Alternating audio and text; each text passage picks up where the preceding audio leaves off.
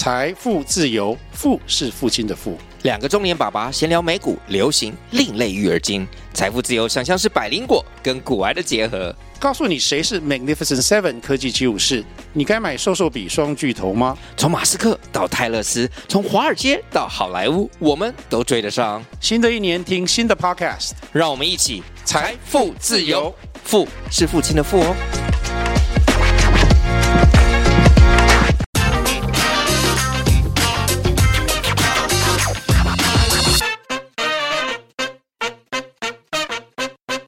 大家好，欢迎收听《听经济》，我是这集的编辑室 On Air 主持人，数位制作人王玉伦。今天欢迎大家来收听我们企业家二代的接班故事。那我们这次的专题题目叫做“继承者们”。今天非常高兴邀请到的是卡讯电子的总经理洪志林洪先生来接受我们的访问。我们今天的主题是企业家二代的接班故事。那其实卡讯是一个非常有趣有趣的公司，产品非常的活泼，就是一个连接人与人之间沟通的一个重要的工具。那他洪总的一个接班故事也是很有趣的。然后接下来我们就要请他来分享一下这个接班历程。那先请洪总跟听众朋友打声招呼。大家好，我是洪志林。那大家都认识林志玲。那我是比他还要红，所以我叫洪志麟，非常好记。然后很开心在线上跟大家见面，谢谢。好的，洪总，我可以后面叫你 Jerry 吗？可以啊、哦。那因为洪总其实在扮演这个卡讯的总经理是二零一九年接班，但是他其实刚刚聊天也有分享，其实更早之前，其实在公司的大小事务都已经就是由他在操盘了。我想要就是请他先介绍一下，就是卡讯这个。呃，主要核心的产品是什么？现在听说是在台湾这个呃办公室啊，各公司行号，甚至是更政府机关里面，都是市占率最高的产品，可不可以介绍一下呢？好，卡讯的核心竞争力是影音物联网。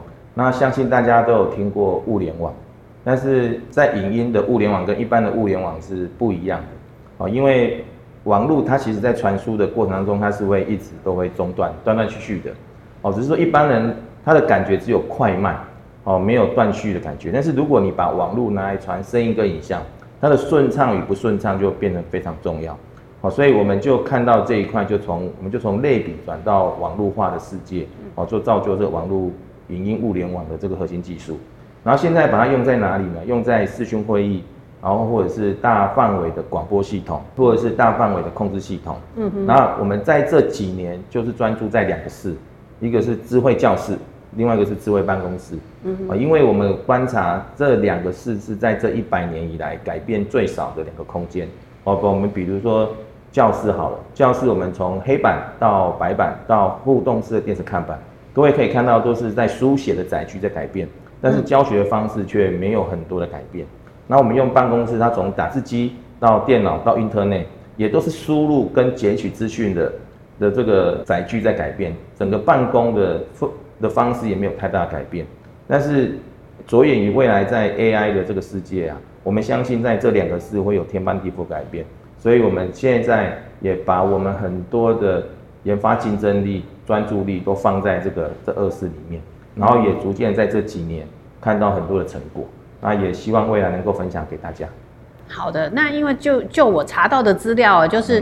嗯在这个广播，还有就是学校的这个智慧教室的市占率是到六成，我不晓得这个数字是对不对，还是说在哪些领域我们可以有一些市占率的数字分享？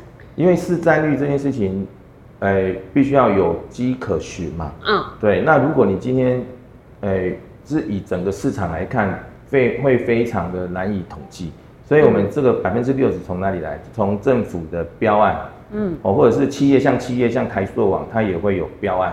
哦，从这两个明明确的标案的露出，然后比如说有十个标案，我们占了六成，或者是我们后面拿到多少多少的实际案例，嗯、我们是从这样来推估，我们在台湾应该会有六成的市占率。那当然在这几年，我只要讲说我们的 BSB，如果你你看到，如果你未来看到会你在开会的过程当中，如果看到这个麦克风，你把它翻起来，大概会有两家，会有一家是我们的品牌。我只要把这句话把它讲出去，后面就会很多人拍照给我，也就代表说我们在这几年确实也收集了很多我们不知道的终端使用者，嗯，然后也让我更确定，其实这个数字是相差不远的，嗯，嗯，所以这个包括企业开会呀、啊，因为现在这个疫情的时代，那很多远距离的这个会议联系啊，都从就是亲自拜访取被这个工具取代了，所以这个需求其实很大哦。那我们也很高兴，就是说，那像我们这样的一个隐形冠军在。在我们的企业传承上面，其实也有一些还蛮有趣的经验。嗯，那可不可以先分享一下？就是说，因为卡讯这家老牌公司大概三十一二年的时间了，嗯、然后啊，您两千零二年的时候是什么样一个契机加入的呢？嗯，我原本是我公司的客人，就是我公司的经销商。嗯，对，也因缘际会的认识了我的太太。那当时我们是先谈恋爱。要先讲一下，您太太是现在的，我太太是现在的董事长哦，对，嗯，Penny 哈，对，那当时因为我跟她正在谈恋爱，嗯，然后也因为一些公司上的需求，所以我的岳父就邀请我加入公司。那当时因为我太太在跟我约会的时候，就一直在讲述她在在公司内的工作有多么辛苦，哦，甚至还要搬货啊，做很多事情。然后在一次的约会里面，她就讲着讲着就哭了，哦，所以我当时就想说，这个女生我一定要帮她这样，嗯哼，哦，所以后面就再加上我的岳父的招手，我后面就毅然决然的把我的公司给收掉，嗯，然后零元被并购进了卡讯，零元被并购，对，因为当时没有。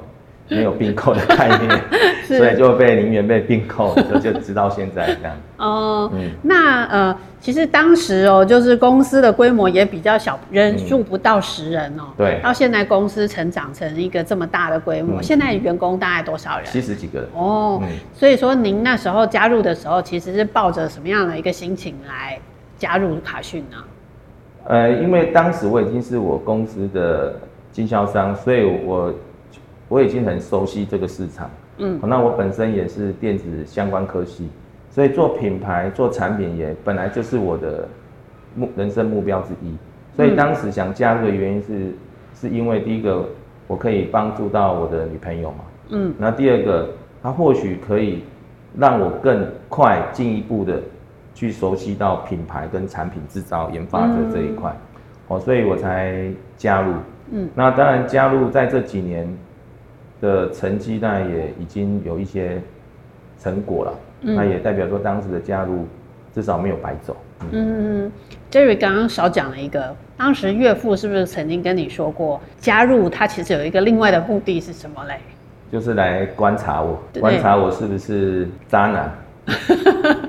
所以 应该争取就在在取得信任感的这一块。嗯。嗯因为其实如果是情侣啦，或者是夫妻在同一个职场工作，嗯、其实你会当初有没有考虑过一些？哎，可能工作上面太辛劳了，可能也是也你会会担心嘛？加入之前，加入之前，我的父母、我周边的朋友都有曾经告诫过，但是这些话对于在当时被爱冲昏头的年轻人里面是听不到的。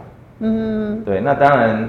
任何夫妻共事的的朋友，大家都知道，这些是不容易的啦。嗯，因为在公司谈的，在家里面谈的，基本上都是一样的。嗯，对，所以确实有很多的的冲突跟矛盾。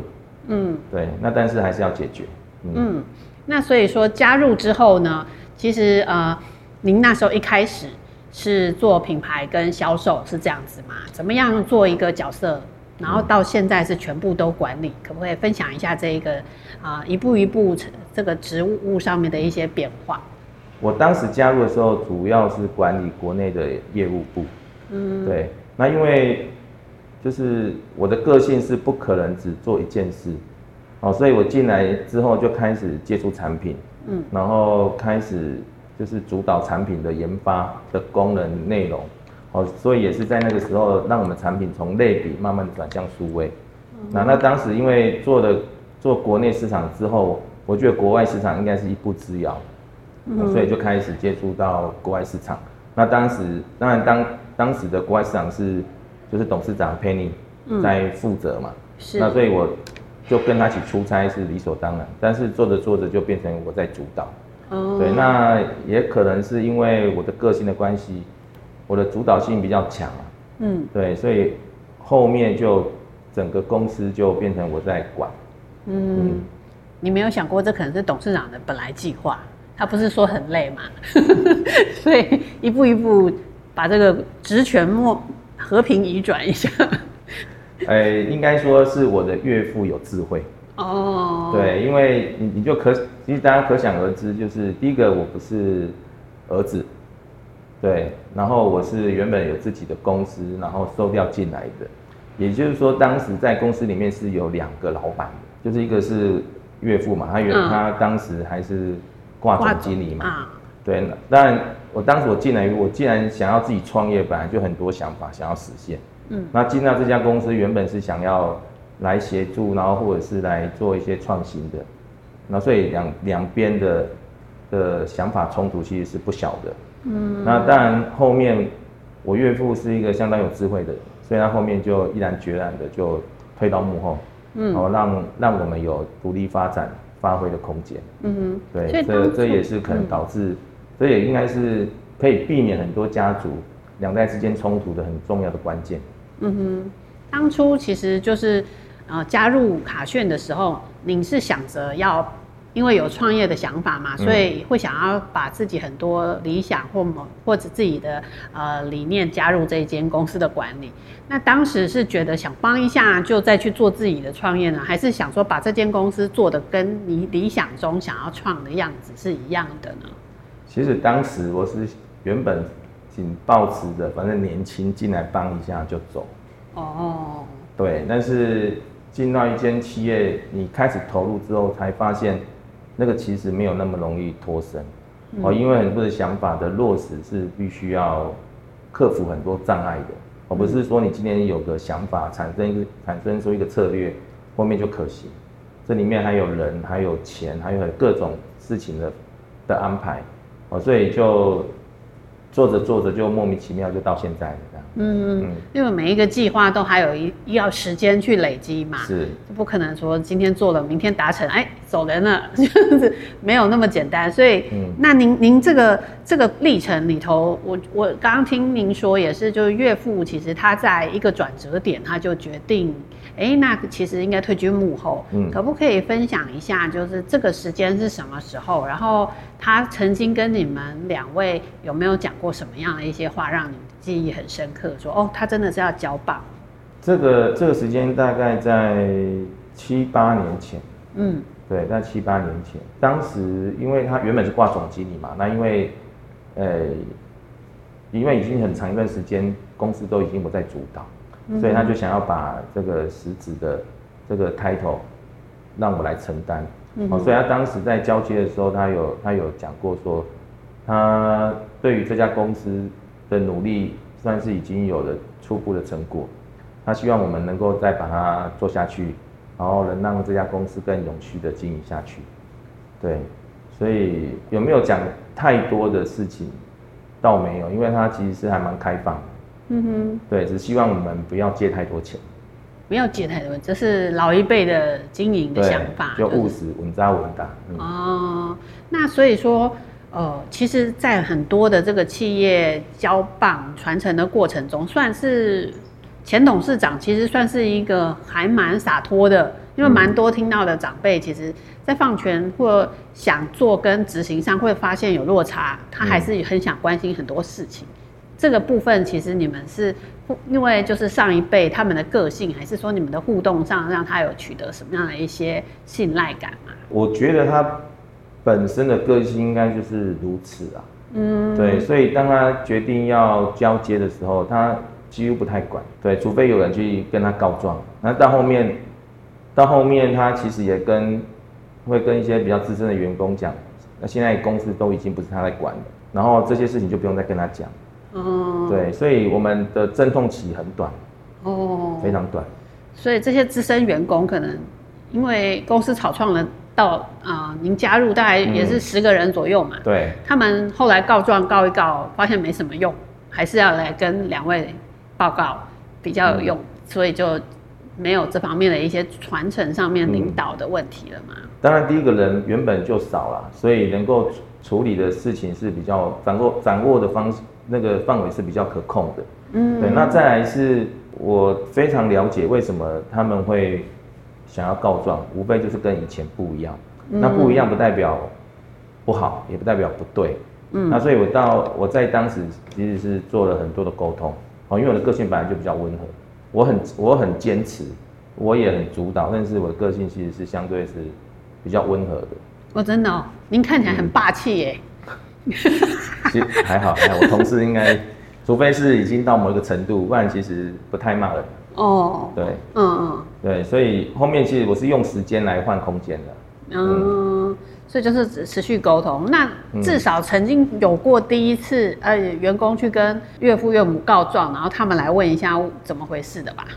还有这种记得这个记忆的场景吗？有，但是那个印象是模糊了，因为因为这个问没有太激烈。哦，对，也不是真的想管什么，只是要关心一下。只是说，只是来告诉我说有人在讲某些事情这样。哦，嗯、那。那具体什么事情其实已经没有没有印象了。嗯嗯嗯嗯，所以听起来真的就是这个接棒的时间跟阵痛是几乎很淡的。对，嗯，应应该说在没有挂总经理之前，很多事情本来就是已经是我在主导。嗯，对，所以这个过程冲突是少的，而且还蛮顺利。嗯哼。那知道卡逊其实有做过几次的转型啦，嗯、就是从最先最早先的前一代是做代工开始嘛。嗯、那这个做品牌这件事应该是什么时间发生的呢？因为早期这卡逊应该我岳父该一开始的时候，他也算是个 SI，就是经销商哦，哦，去买东西来来卖，嗯，来装，然后到后面觉得这个产品利润好像很好，嗯。然后就开始做产品，嗯，那当然做产品你只能做别人的代工嘛，嗯，对，但是做着做着就那个原本我们代工的客人就跑到大陆去了，哦，对，那你做的产品已经没有人买了，那当然就变成要自己创品牌，嗯，哦，所以他就在求生的过程中就开始把产品贴上自己的 logo，其实当时的概念应该只有 logo，嗯，然后就开始做行销销售。那当然，当时在销售过程当中，因为它是后它是后进，所以很多很多的竞争还是以价格，嗯，竞争为导向，嗯，对。然后当我在加入的时候，我我觉得如果一味的用价格来做竞争导向，其实是拼不过人的，好，所以才开始做品牌的推广，嗯嗯，对，因为我当时觉得这个当时的品牌的管理路径是我们去找经销商，然后经销商去。介绍给 end user，其实很多 end user 在这之前连听都没有听过 BSB，、嗯、所以我们经销商要花很多的力气，陌生拜访这样子哦、喔。呃、欸，也没有陌生拜访，就是我们经销商早就认识我们嘛。啊。对，那因为我们给他很好的价格空间，嗯，所以他就带着我们的产品去说服他的客人。嗯哼。但是当时说服的是这样，他会花很多的时间先介绍谁是 BSB，再介绍 BSB 做哪些东西，然后我们东西有哪些优势，所以那个。那个价值传递路径是很长的，那我觉得当时这样是错的。品牌的价值传递应该是由品牌商来，所以我们就开始把我们的价值传递从经销商，然后递延到 end user，就希望 end user 在还没有用过我们之前就已经听过这个品牌。对，那当然金流跟物流还是原来的管道，哦，只是说经销商不用再花那么多时间再去介绍 BSB，因为我觉得品牌的终极价值就是信任感。所以，我们应该要让 user 产生信任感，经销商只是在扮演我们通路的一环，嗯，哦，不能把品牌推广的这个责任推推到经销商身上。所以我们是这样的一次转型过来，这样。哦，所以像是做一些品牌的经营，然后海外市场拓展这方面，好像曾经跟第一代有一些观念上面的冲突，是可以这样讲冲突或落差嘛？就是可能代工就是不用打这么多的广告，或者是做这么多的参展嘛。嗯。然后你们是不是参展刚开始的时候，因为这些经费上是有一些，呃，跟第一代需要做一些沟通的？因为当时卡逊的参展。就是一年大概有两个，一个是台北的电子展，嗯哼，那另外一个就德国的专业音响展，嗯，就一年只有两个展，嗯，对。那当时我加入的时候，就开始接触海外海外行销，我就觉得这两个展是不够的，嗯，哦，所以就开始增加了很多的这个展。那当然，展的花费其实是非常的恐怖的，嗯，哦，就像我们即使我们一开始我出去也是只拿标准摊位，嗯，哦，就是大概九平方米，九平哎哎十八平方米，然后标准装潢，这样加加上我们出差费用也要一百多，嗯，哦，那你一年从两个展变成五个展，等于是五倍的行销费用，嗯，但那时候还是标准摊位，所以感觉好像。预算有增加，增加的还好，但是因为我到第二年、第三年开始从标准摊位变成那个特制特特定装潢，就是做很大的装潢，然后我们就从一年原本行销费用可能五六十万，变成五六百万，变成上千万，就整个预算其实是飙高的。嗯，那对于一个创办人，我觉得他担心是是正常的。嗯，好，会担心的原因是因为他他不是他操盘。所以他看不到我想要这么做的那个那个理由，嗯，因为陌生而产生恐惧，因为、嗯、因为恐惧也不敢投入，嗯，我觉得非常正常。所以当时我就做了一个很完整的我的想法的的阐述嘛，为什么要这么做？嗯，这么做虽然在国外你一一开始投入广告行销不会马上看到成果，因为我们在做品牌，嗯，对。那既然不会，虽然没有办法看那个马上看到。这个投入跟产出的这个 balance，但是它的品牌效益是是长久的，没错。对，那那当然好也还好。当我这样投入的在第三年，很多的生意就确实就是产生，嗯，就提升蛮多的，提升蛮多的。所以这这个这个淡季时期也没有很久，而且到目前为止，嗯、我们还是在享受当时扩拓展的红利。嗯，所以我认为品牌经营不是一年两年。的投入跟收入，所以现在还是继续有在参展。哎、欸，疫情期间已经停了两三年，从明年开始又要恢复了，又要恢复了。嗯，因为看过那么多展，其实标准摊位就是比较阳春一点，跟真的是一个品牌的形象馆，那个参访的陌生的访客可能看起来感受不一样，或者哇，卡圈真的是有规模的。是，这其实是价值观的判断，对对，也是无形成本的判断。很多人会觉得参展。装潢很贵，好像很很虚无缥缈啊。对，很很浮夸，很很不必要。但是我们就想说，如果你今天你不去参展，嗯，因为参展全世界各地人会来找你嘛，嗯，但你不去参展，你就要到全世界各地去找人。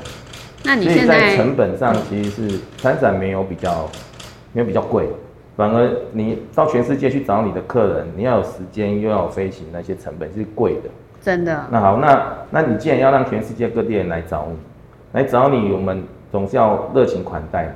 所以弄一个好的地方、舒服的地方，让你的客人来坐一坐，我觉得不为过。那参展带来很大的效益，想要问一下 Jerry 说，就最高峰的时候，疫情前能够一年要跑多少个展啊？我们疫情前一年最高峰，一年有六个国际展，嗯、所以我最高峰的那一年大概有一百多天是在海外飞的。哦，对，然后最印象最深刻的一次是我们去荷兰参展，嗯，然后到后面被邀请到英国，然后又被邀请到德国。原本已经两个礼拜，两个礼拜多，原本要以以那个认为要回家了，嗯，结果就在那个机场上又接收到印尼客人的邀约，嗯，所以我现在必须要马上去印尼。所以我们就到了桃园机场，就把我的行李寄回去，再请我太太寄干净的衣服到那边，我就又马上又飞到印尼，所以一次最长那一次大概一将近一个月。嗯嗯。对，所以我的业务也是，就是那次出差完就跟我提辞呈。啊，因为您跟着的业务他受不了了。受不了了，因为有一个突然间有一个月必须要在海外跑。嗯，所以您真的是工作狂个性吗？还是这不得不哎？我不是工作狂个性，对，因为我的生活价值观是工作是为了生活，所以绝对不能因为工作而影响生活，人生还是要平衡的。所以，但是那时候是必须要做。嗯嗯，所以短期目标都设定好了，你你不可能不做嘛，就还是要把它完成。那这个就是责任感喽。那嗯。公司的这个制造是一直都在台湾嘛？还可以分享一下这个。刚你跟刚分享说，就是客户已经到大陆去了。嗯，那卡讯那时候的抉择是什么？我们当时还是决定留在台湾。嗯，对。那你现在留在台湾，你又要有成本的优势，所以就必须要从产品的改造来。哦，所以我们当时做了一连串的产品改造，然后主要的方向就是把类比的部分变成数位，让它更加值，因为功能。嗯功能等级变高了，售价就可以比较高嘛。嗯。第二个就把组装的工序一减再减，就让它变成最简单的，减少人工。嗯。那在这两个功能提升，然后制造工序那个精简，哦，就会让我们在成本跟毛利上其实是没有影响的。嗯。哦，所以很多人说，很多人确实就说，你为什么不去不去大陆设厂？那其实我我是后面是评估到我自己的个性嘛，因为我的个性其实是不适合工厂管理。嗯，对，当地就现场管就已经不一定能够弄得好的，何况又到跨国管。所以当当时在整个评估完之后，我还是决定从我自己的强项着手。嗯，哦，就是不做跨国管理，但是精简当地制程，然后提升品牌效益。嗯，哦，所以就一直在。在提升品牌上做努力，所以工厂现在是、嗯、也是哎对，在在这边的楼上七楼哦，嗯、就是那这个现在的这个产能的需求，其实啊、呃，因为我知道智慧办公室或智慧教室，它其实有很多的元件组成，嗯、卡讯应该就是核心技术在自己手上，像这些荧幕也是在自己做的吗？组装吗？还是有一些 partner 一起的吗？对，嗯、应应该说。卡讯从早期在产线上就不是它的核心竞争力，好，所以我们就是研发，嗯、研发，因为台湾有很多委外制造的、嗯、的 partner 卫星工厂，嗯，好，所以我们的制造百分之七十还是委外，啊、哦，对，然后进来做那个组装或者是 QC，QC、哦、是百分之百自己做，所以都会再送回来工厂做 QC 对，做 QC，然后做最后的包装，啊、哦，对，在产品链是这样，然后在三年前。三四年前我就提出另外一个策略，嗯，我叫三三三策略，哦，就是三分之一维持从零到一百百分之百自己研发制造，然后三分之一就去跟那个别人做合作，哦，因为台湾有很多 ICT 的厂商，有很多的晶片，嗯，所以我们会去跟人家买晶片，然后因为晶片其实它已经是很完整的，像一个模组之类的，对，那我们在里里面做加值。然后另外三分之一就会找，诶优质的合作伙伴，比如说这个 panel 我们不可能自己做，摄影机也不可能自己做，嗯。哼，但是我们可以去跟他谈，贴上 BSB 的品牌，再下去做销售，嗯哼，对，因为我们在前几年已经开始从产品推广，然后进展到情境推广，那你既然已经到情境，谈的就是一个场域的需求。在关注的是客户的需要，而不是你卖什么产品。嗯，哦，这时候你的整个产品跟经营方向的思维就会改变。哦，就不一定要全部都自己研发制造，会来不及。嗯，你你要更更重视的不是你做多少产品卖给多少人，而是说你接触的人能够从你身上得到多少满足。嗯，所以我们现在其实整个企那个企业经营的方向其实有很大的改变。所以以前是百分之百自己做，后来慢慢变成这样子。对，哦，那所以以前荧幕这些可能就是要客户自己去买嘛。是。哦，那现在就是整个情境都可以由卡讯来统包了。没错。哦，嗯、那这样产品的项目就多很多哎、欸。是。嗯。所以我们之前的会议室，有像一般企业的会议室，它有可能连麦克风都没有，因为一般会议室的空间不大。嗯、对。所以我们平常就是这样讲话，其实都都听得到。对。所以它对于收音跟扩音系统的需求其实极低。嗯。好，对，我们在呃公卡讯二三十年嘛，哈，前二十年几乎都是在公部门的原因，就是因为公部门才有比较大的场域。哦。对，然后在这近十年，我发现视讯会议应该会慢慢的起来，所以我就开始从单纯的这些收音扩音的设备，进展到视讯会议。哦，因为当时我看到 Skype for Business 的提升，所以我们就开始做转型。嗯、那当然也我不能讲高薪，刚好是就是刚好时机遇到了，嗯，就是我当我们产品成熟的时候，刚好疫情来，嗯，所以我原本应该是这种这种市场应该还要再往后推估推那个就是还还要再往后大概在两三年才会成熟，因为疫情把这个部分变成熟了。嗯，对，那那当然变成熟之后，我就更进阶、更加速的把原本没有计划在内的纳进来，比如说这个 panel，嗯，哦，或者是摄影机，包含一些影像的录制。哦，以前我们是没有做影像录制的，后面开始做影像录制。那原因的原那个为什么会做这样的原因，是因为未来这种会议室啊，它这些收音设备、摄影设备跟播音播影，已经不是为了要让现场人听到，是要让远距的人听到。嗯，对，所以再怎么小的会议室，它都需要这些设备。嗯嗯。对，那当然这几年我们确实是疫情的受益者。哦，那到目前为止还是持续的在发酵。嗯。那那但是因为我在这，我在去年我就跟我的同事讲。我们在经营的不是后疫情的商机，也不是在经营是，不是经营疫情的商机，我们在面对的是企业数位转型的需要。因为企业数位转型，它必须要把很多的内容从实体搬到数位。你既然搬到数位，你就必须要有很好的设备来让你听得清楚、看得明白。哦，所以我们现在其实来找我们，都不是为了。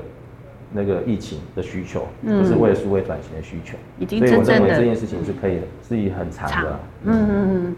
那所以说，这个转变其实也是在这十年内嘛，从收音这个音声音的传递到整个影音全部整合在一起这件事。哇，那这个其实卡讯的这个转型真的是非常多，包括从国内到海外，然后从声音到影音这一块。那我想问的是说，那在这个过程中，你觉得最挑战的一件事，让你觉得，哎，这个甚至曾经失败过的决策，可不可以分享一下？这个是有什么难忘的回忆吗？这这当中当然有很多很多的障碍，譬如我们的技术原本是类比，嗯，然后要从类比转到数位网络化的这件事情，在公司是没有这样的 know how 哦，所以当时当时想说这样要怎么来？所以我当时确实做了一个非常非常勇敢的决定，就是我同时找了五路人嘛，就是我们公司有两个研发 team，嗯哼，然后再找工研院、资社会、中山大学，总共有五个 team 研发的，因为研发 team 在同时做同一件事情，他们各自努力，但是做的是同一件产品。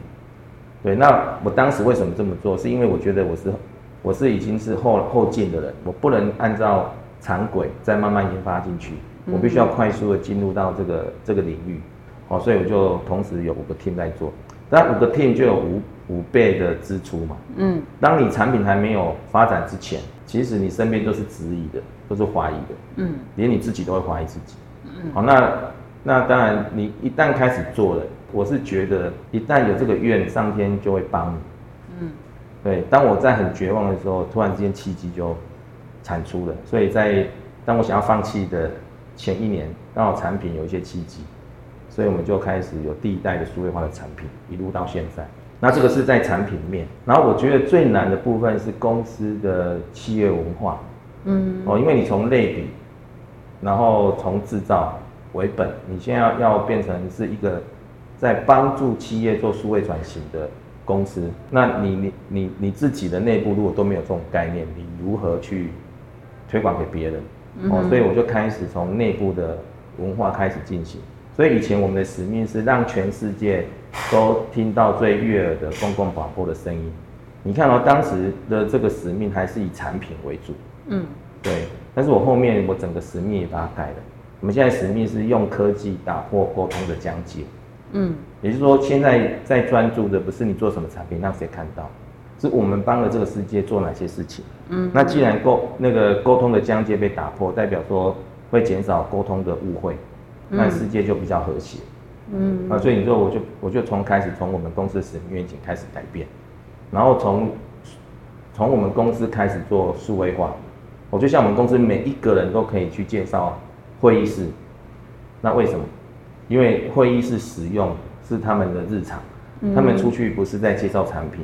是在分享他们的日常，嗯，对。那如果这样的产品在我们公司在使用的过程当中都很顺畅，你才可以去分享给别人嘛。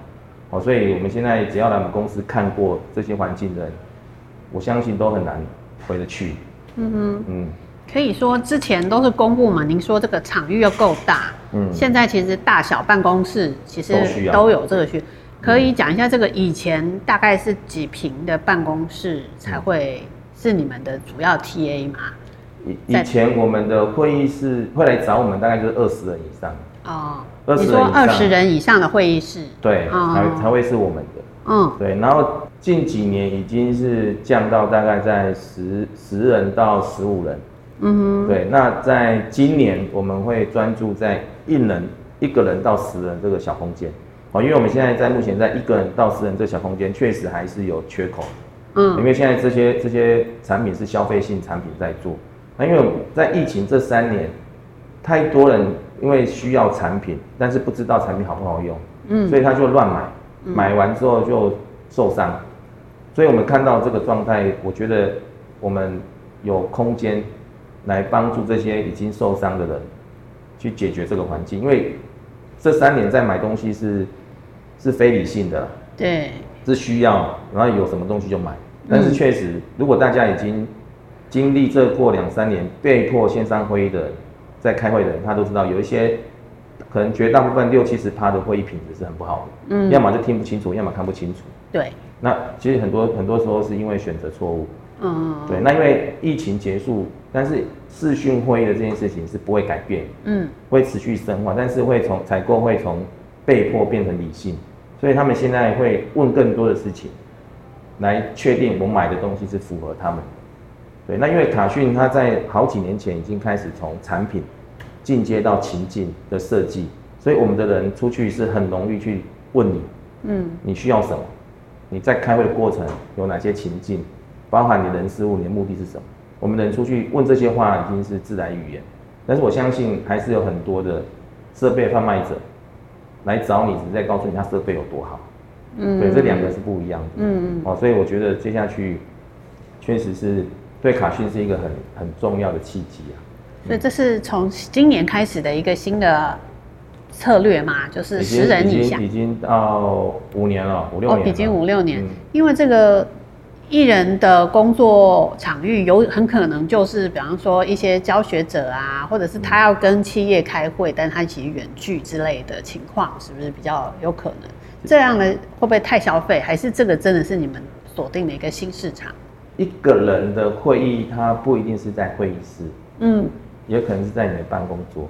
我，就像我们公司在开会啊，以前以前在开主管会议是必须要有关系人全部都进来，但是从疫情之后，我就开始做混合式的会议，哦，就是主要主管一阶主管在这边，他的幕僚全部都是坐在他自己的桌上连进来，哦，是，对，那你。如果如果你看到我们连在同一个办公室都会这样做，也就代表说办公桌数位化这件事情是刻不容缓，嗯，不然你就没有办法那个那个在日常当中做很好的沟通。那我们也是因为这样才发现，我原来一个人，你即使在你的办公桌上，你要把视讯会议开好，其实也是不简单，嗯，好，就像以前我的同事就拿着耳机。或者是随便拿一支麦克风就收音，那其实你会看，你会听到那个声音是断断续续，听不清楚，模糊的。所以我们后面才自己开发了自己桌上的麦克风。所以我现在我我必须要跟你讲，我有多么敏感。我只要看到我远距的同事开会那个声音，我大概就知道你是不是用我们自己的麦克风。那个声音两个差很多。音质吗？对音质的表现，就清楚度就会差很多。嗯、所以所以我只要我只要听到，我只要开始听到听不清楚，我说你应该不是用我们自己的麦克风嘛？他说对，他现在因为偷懒，他就戴耳机呀、啊。哦。对，马上听得出来，因为讲话的人他其实没有顾虑到远端听听话的那个那个感受舒适度了。对。如果你的声音很嘈杂，其实大概听五分钟十分钟，你会觉得。心情会很烦躁，嗯，你就听不下去，容易集集中度不太好，这样。对，然然后然后你看哦，我们讲话其实最主要就是希望我们的想法能够植入到对方的脑嘛。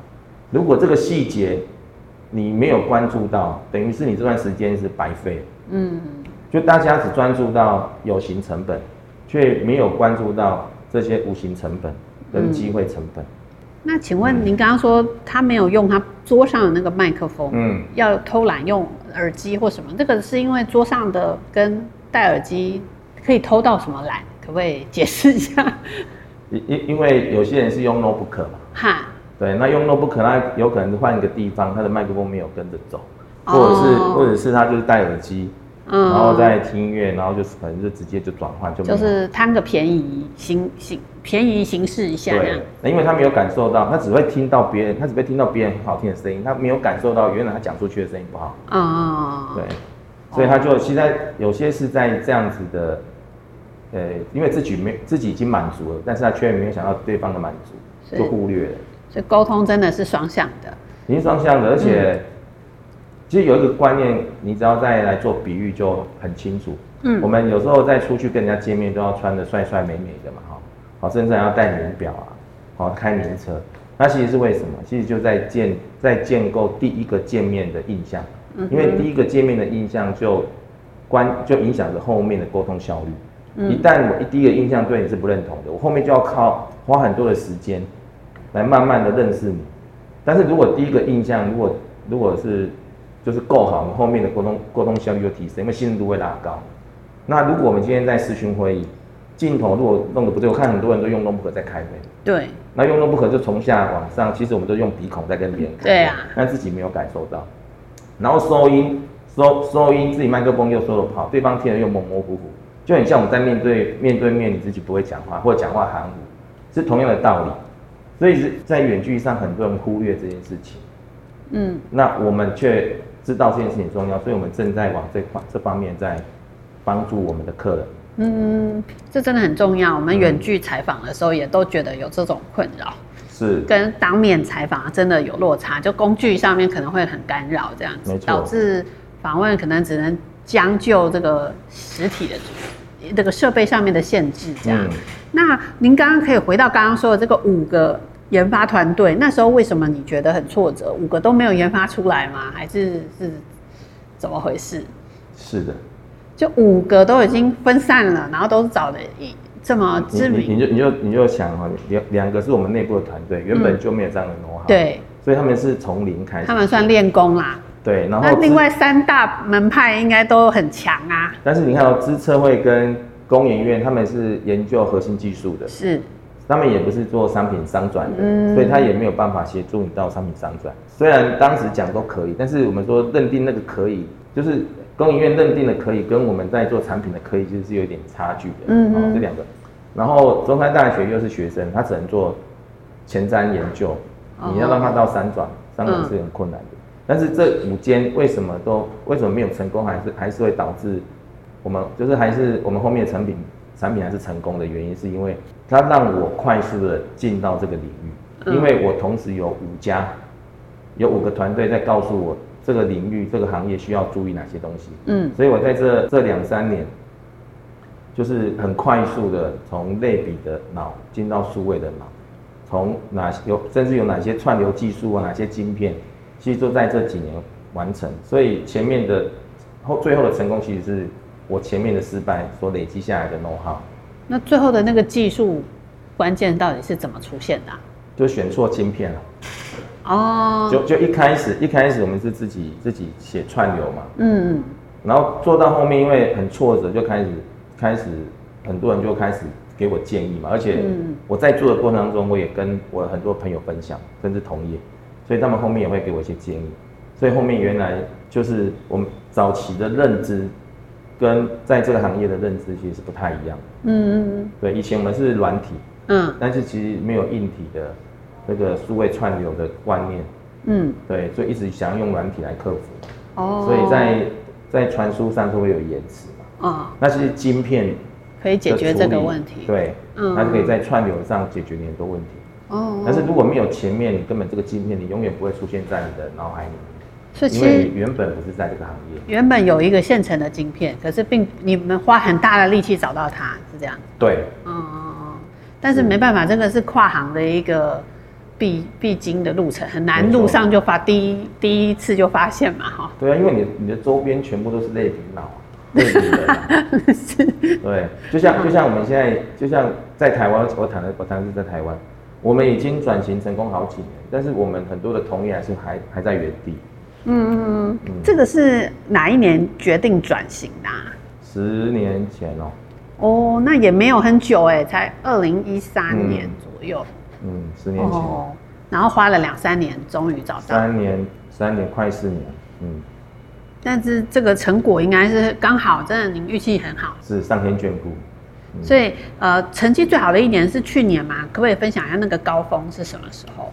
诶、欸，去年的高峰，我觉得有几有几个因素。第一个当然是我们的产品已经转型成功，嗯，所以从一个客人的客单价从二十几万可能到两三百万，嗯，因为我们之前只卖这些麦克风嘛，嗯嗯，这些收音设备，那他如果建造一个大概十几个人的会议室，我们的销售的总金额大概会在二三十万左右，嗯，那因为现在是整个是智慧会议室，所以它。会有很多的设备必须要进来，而且以前我们可能不做的，现在都把它拉进来做，所以就客单价就从二三十万变成两三百万，哦，这是一个原因，就是嗯就产品多了一个改变，嗯，然后第二个是疫情，当然帮助很多，因为疫情把原本不需要的，然后的需求都产生出来，所以他们会来问我们，嗯，那这个问其实是只是我们我们如果从行销学来上，它只是一个进店进来而已，你怎么让它做转化？嗯，那我觉得我们有一块是做的不错，是我们不做 demo room，我们不做展示间，我们做 live demo，、嗯、就是我们实我们实际去分享是我们的日常，所以因为他看到我们日常怎么用，他不是看到是产品，所以他看到的是我们在这个环境怎么用，所以他觉得哎、欸、这这个东西刚好符合他们，所以他们就把这个情境把它买回去，嗯，所以把我们成功的让很多的公司。从他的需求，有可能是买个投影机、买个麦克风结束就就结束了，然后引导到他们现在愿意建置这样的智慧环境。嗯，但建置完之后，我们也做了很多深度的陪伴，哦，比如说帮他们做简报，哦，因为你你有一个很好的设备，如果没有一个很好的 content 也没有用，因为他们要的不是设备嘛，是一个数位环境的使用方法，所以我们也深度陪伴他们，让他们在这个环境里面。得到很好的享受，那很好的体验，那体验从哪里来？客户的他的客户的口口碑就是他最好的体验。嗯，对。那因为他简报也改了，整个环境的开会的流程，我们也都都是分享给他们，他们就觉得那个效果很好。那效果很好，他就会常讲。嗯，所以我我常常笑说，我的客人在一个小时的会议，可能有十分钟在讲我的产品，那其实不是讲我的产品，嗯，他其实是在展现他的数位力。嗯，那在然后在这样的过程当中，就又产生了推荐。嗯，所以我们在这几年的经营业额会持续的提升，然后到会很稳定的原因，是因为我觉得我们口碑行销带来的很重视客人。嗯，我觉得我们如果在在整个关键归纳，就是我们非常重视客人使用产品的体验。嗯嗯嗯嗯。嗯，那所以说，因为我们这个成功的转型，口碑行销做的也很好。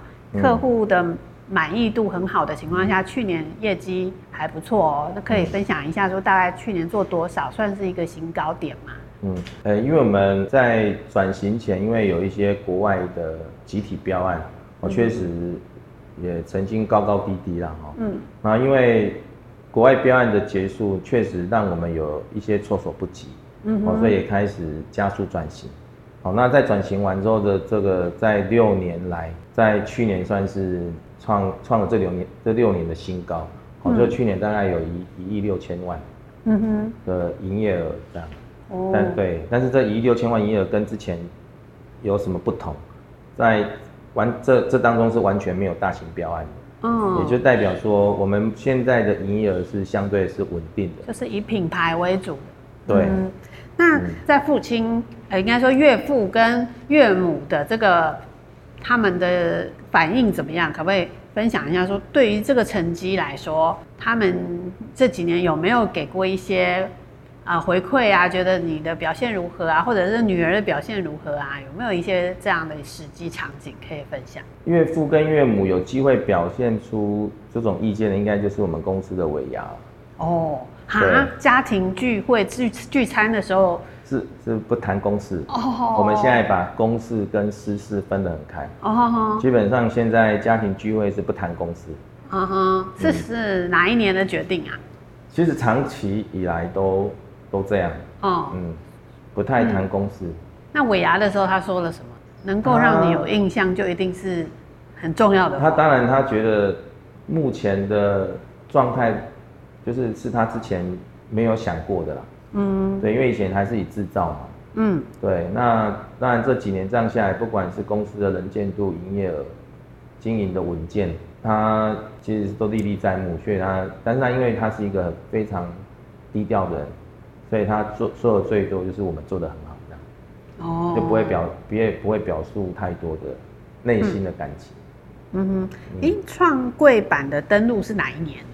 是有一个期许说接下来再往前走去上市柜吗？因为早期的早期的企业经营其实比较。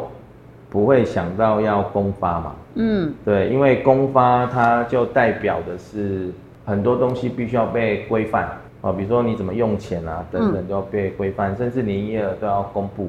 对，对，所以早期的企业主是不会想要做这件事情的。嗯，那因为当时我在接手想要转型的过程，我觉得正常化、公开化，绝对是让这家公司走的。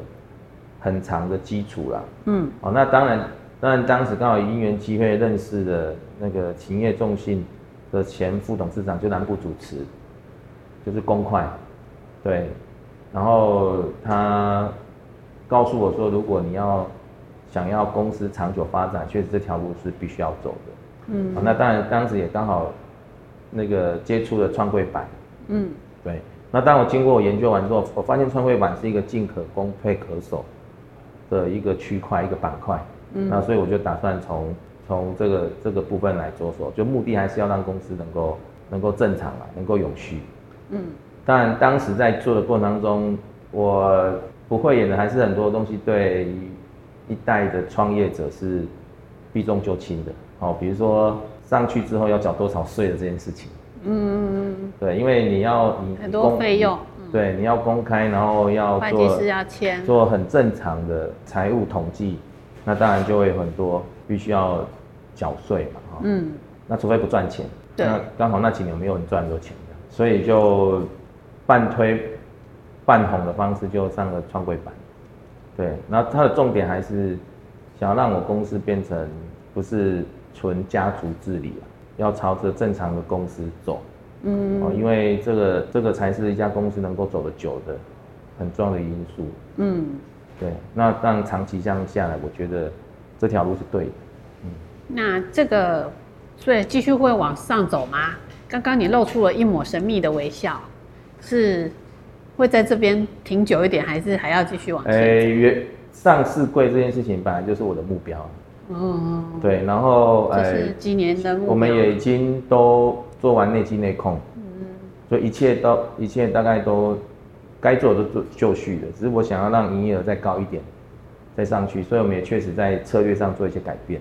好，因为我们现在是做自己的品牌，又做系统，嗯，然后它的好处是它的差异性很大，嗯，毛利很高，嗯，但是它的不好的点就是它的扩散性太慢，嗯，好，就是它你要一，因为毕竟你是专案型的。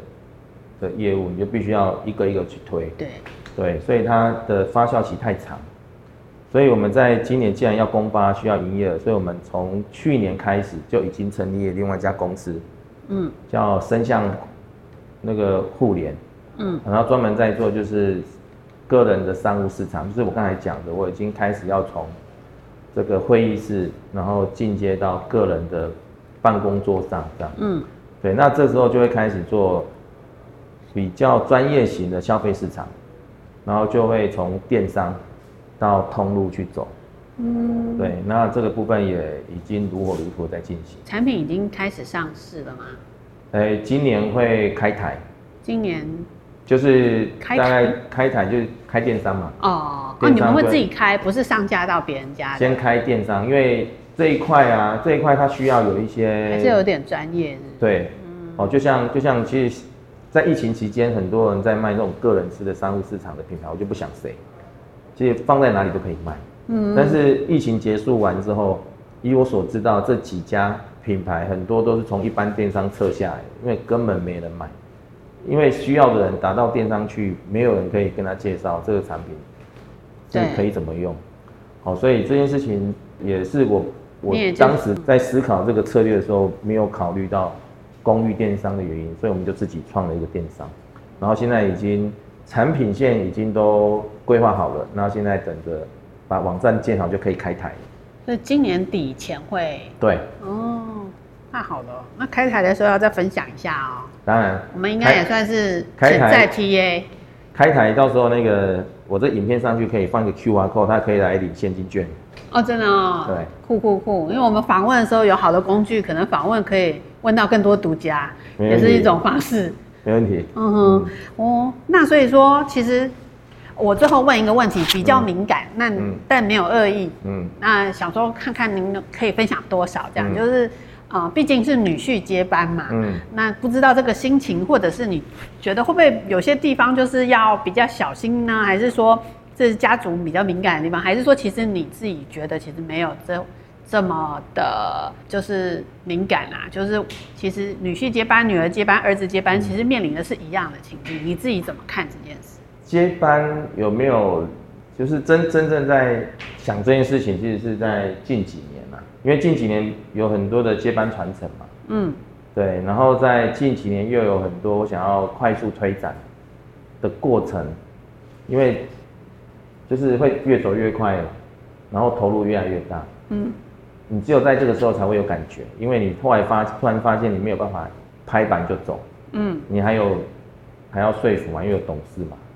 对，然后我我又不是大股东，对，虽然我当时做了一件对的事情，就是自掏腰包买股权，嗯，对，对，我所以我就不是被赠予的那一个人，但是基本上在股权上，他还不是绝对大股，所以在很多事情上，其实是是必须要妥协的。那当然，当然，我既然选择公开这件这件事情，我就必须要尊重董事会，嗯，对。所以你说我的这个在经营上，如果有真的有遇到一些挫折跟阻碍，其实跟很多的经理人其实差不多。嗯，对，虽然虽然我有着女婿的这个身份，但是在在做的过程当中，其实都还是框在自己框在我自己设定的这个公司制度里面。就是还是要说服这些大股东们。是，嗯，哦，比如说我现在我想要开台，我想要开做那个。个人商务市场，我想要，我想要开开始做那个消费性市场，我想要投入多少钱？嗯，的这件事情，其实他们一开始一短时间是想不到的啦。嗯，当然这件事情我也非常明白。我比如说这件事情在我脑中可能已经规划了几个月甚至一年，我怎么可能让他在半个小时之内听报告就能够听得懂？嗯，哦，所以必须要那个一段时间的沟通。那当然在真正会觉觉得挫折是很多事情。觉得要沟通很久了，嗯嗯嗯嗯，所以你的人生就是沟通的志业，对外沟通，对外对外也卖沟通的东西，这样子。这个这个我相信是很多二代在接，不管是女儿、儿子、女婿、媳妇都差不多了。当然，女婿女婿的这件事情，女婿从表面上看起来也是半个外人嘛，半个半个面，外子对、哦、外子嘛，对，嗯。但只要我认为呢，只要观念把它厘清了就好。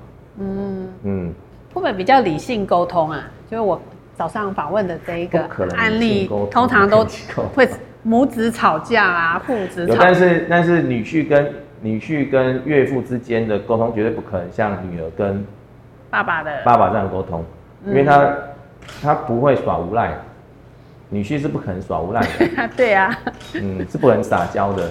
所以更多的是阐述了哦，就是沟通说话这样子。嗯、但是因为因为岳父现在其实不太管，所以现在必须要很理性沟通的是我太太。哦，嗯，内对内的沟通。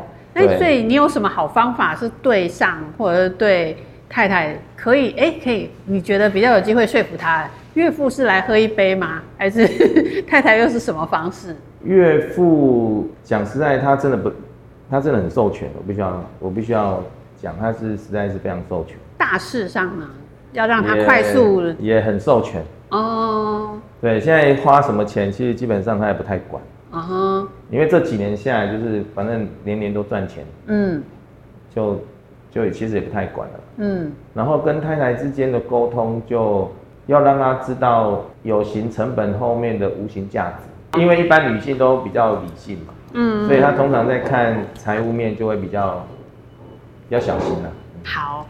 今天很谢谢来宾来节目分享他的接班故事，希望对听众们都能够有一些帮助。如果大家对更多的故事内容有兴趣的话，欢迎到我们的经济日报官方网站来收看我们的继承者们二代接班故事哦。我们现在有非常多的数位订阅内容，也欢迎大家能够上网来订阅哦。今天非常谢谢 Jerry 来接受我们访问。那因为其实从一个女婿呢，从英雄救美的角度。曾经想说帮忙女女朋友一阵子，公司家族的这个事、嗯、事务就要抽身了，到真的就是全心投入，然后带动这个卡讯能够成为这个营业额近年新高这个角色，其实中间有很多甘苦。那刚刚也分享了很多，希望下一次有机会可以再分享，就是您在投入电子商务的个人用品这一块的这个成绩。嗯，那今天就先分享到这里。好，拜拜。